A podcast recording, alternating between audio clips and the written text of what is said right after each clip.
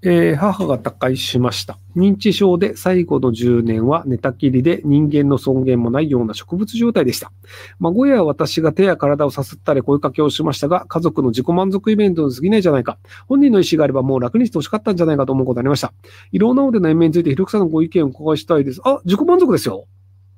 えっと、自己満足だから良くないんじゃないかという考えが違う気がしていて、自己満足だからそれでいいんじゃないのと思ってます。要はその、えっ、と、お母さんを、そその、お子さんたちだったり、家族が、そのなんか触ったり声かけたりっていうことによって、その死を受け入れる時間だと思うんですよね。あの、人って基本的に突然死ぬとめちゃくちゃ悲しいんですよ。で、あの、地方とかだったり寝たきりになって時間がかかると死ぬ時にそこまで悲しくないんですよ。もうこの人はいなくなるよねっていうのをちゃんと認識してるので。なので、その時間をかけて話したいことがあったら話すし、そのなんかじゃあ触って何かこういう声かければよかったよねとか、なんか世話してあげたらよかったよねって思うんだったら、今世話すればいいじゃんみたいなのがわかるので、なので突然死ぬ人よりも、割とその自分がちゃんとやれることはやれたよねっていうので、その死を受け入れるっていう体制になると思うので、なので自己満足です。残った人のね、あの、一応、残った人というか、その、地方上で、あの、生きてるので、まあ、生きてる人は生きてるんですけど、ただその遺族や家族の自己満足ということで、ちゃんとその、あの、まあ、送り出すっていうのができたっていうだけなので、なので別に、それでいいんじゃねえのって思うんですけど。で、あの、僕、胃ろうの延命について、あんまりその、よろしくないなと思ってるのが、あの、えっ、ー、と、遺族のためというよりは、割とその病院のお金のためにやられてたものが多いんですよね。で、あの、まあ、もともと胃ろうっていう、そのもう飯食えなくなりましたっていう人に胃に穴を開けて、で、そこから栄養を詰め込むっていうなんですけど、で、それの、あの、手術の点数が高いからみんなやってて、で、あの手術の点数を下げたんですよ。で、胃ろうの手術の点数下げたら、あの、胃ろうの件数が半分に減ったんですよ。あの、もともとは、なんかその、人を生活させるためには胃ろうが必要なんだみたいなことで、お医者さんが、こう、胃ろうの手術をしたんですけど、金額安くなるんだったら俺たちやんねえよっていう、あ、じゃあ半分の人は金のためにやらされてたのねっていうのがすごい明確になったんですよね。なので、基本的には僕は、あの、医療問題というのは、その、あの、その病院が儲かるためにやってるんで、あの、やっぱ医療を一回やると、あの、外す覚悟ってすごい難しいんですよ。その、移動してない人の場合って、そのエネル、その栄養素がだんだんなくなるので、やっぱりその時間の問題で人は死んでしまうんですよ。でも意識不明でも、移動してると栄養入ってっちゃうので、それなりに生き延びてしまうんですよ。で、その代わり、その、まあ、あの、ちゃんと消化できてるわけではないので、体中にその水分が溜まってむくんでしまって、で、咳とか痰とかですごい苦しい状態になって、で、なんか溺れるように死ぬらしいんですよね。なので、すごい辛いらしいんですけど、ただその一回色をつけてしまって、それを外すという判断をすると、それは外す判断をした人が殺したよねというふうに、日本社会は思いがちなんですよ。いや、そのもう、口から飯食えませんってなったら、色を外したら、もう時間の問題で死ぬんですよ。まあ一週間とかね。そうすると、色を外そうぜって言った人がいたせいで一週間後に死にましたっていうのは、まあ理論上正しいとなってしまうので、なので一回色のその設営をしてしまうと、誰もこれ外そうぜって言えなくなっちゃうんですよね。で、結果として、その、まあ、色をしてる人は、まあ、意識がなくなってればいいんですけど、意識がなくなってないと、そのずっと痰とかが絡み続けて、苦しい思いをして、溺れるように死んでいくっていう。で、まあ、お医者さんは儲かるよねって。で、あの、高齢者の人が居続ける限り、ベッドを埋めてくれるので、そうすると病院ってそのベッド代がずっと入り続けるんですよね。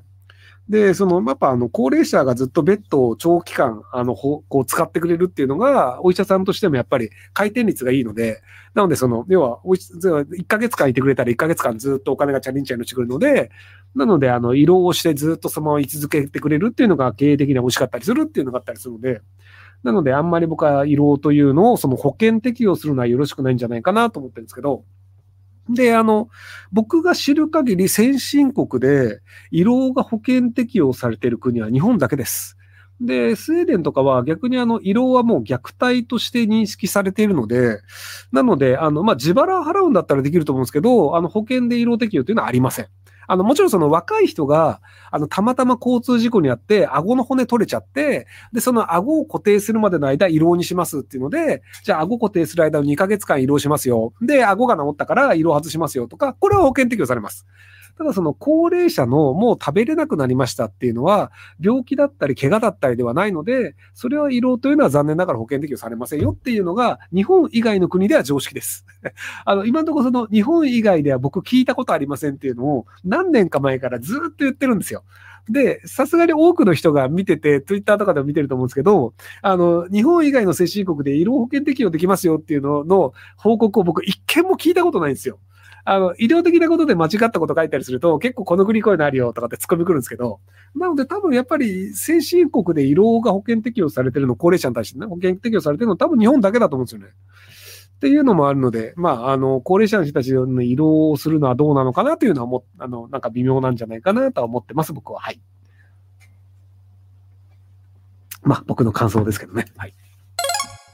えー、僕の政治的正義は人物金です。土地やインフラ格差もありますが、人員がいれば雇用の機会も増えるし、物資も増える。税金が高くてもその分給料があれば影するのに政治家がしないのはなぜですか？昭和の時のように未来に任せた結果、不景気のまま楽観的か自分がなくなったところ考えてないと思います。また現時点で社会全体について有能な善人の政治家、10年以内で有能だった政治家は、関係者は誰ですか？えっと、もう善人というか悪人という、こう、基準で判断するべきではないんじゃないかなというふうに僕は思ってるんですけど、あと、その、えっ、と、政治家というのは目的は何かというと、国民から投票されて政治家でい続けることが目的なのであれば、多分自民党の政治家は成功しています。なので、その日本経済を良くするのが正しいよねと思ってる人たちって少数派なんですよ。で、今でもその自民党と公明党に皆さん投票した結果が、過半数の人が自民党と公明党の政治家というのが現実なので、で、あの、国民の多くが思う人が投票し、で、その人が政治をやるというのが民主主義としては正しいということなので、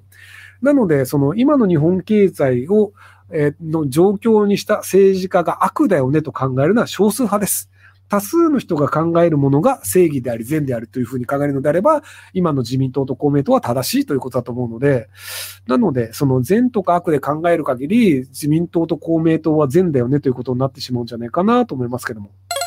24歳男です。2年同棲した彼女と先月別れました。理由は東京で暮らしたい自分と地元に残りたい彼女で意見がぶつかったためです。別れてから無力感があり仕事に手がつきません。数年後に地元に帰れるように仕事に専念することを条件によりを戻したいと考えているんですが、一過性のものでしょうか？はい、一過性のものです。えー、時間が経過したり次の相手ができればこの気持ちは収まるんでしょうか？はい、収まります。ちなみにアプリはダメで次の相手ができる気がしません。えっと、めちゃくちゃモテないんだったら、さっさと地元戻ってください。あの、仕事はどっかでも見つかりますけど、あの、彼女はひょっとしてもう見つからないかもしれないですよ。で、あの、えっと、残念ながら、早くしないと、彼女の方に彼氏ができる可能性があります。で、彼氏の方に彼女ができると、マジも過去の男とかどうでもいいってなったりするので、なので、あの、地方戻るんだったら早めに戻った方がいいと思いますよ。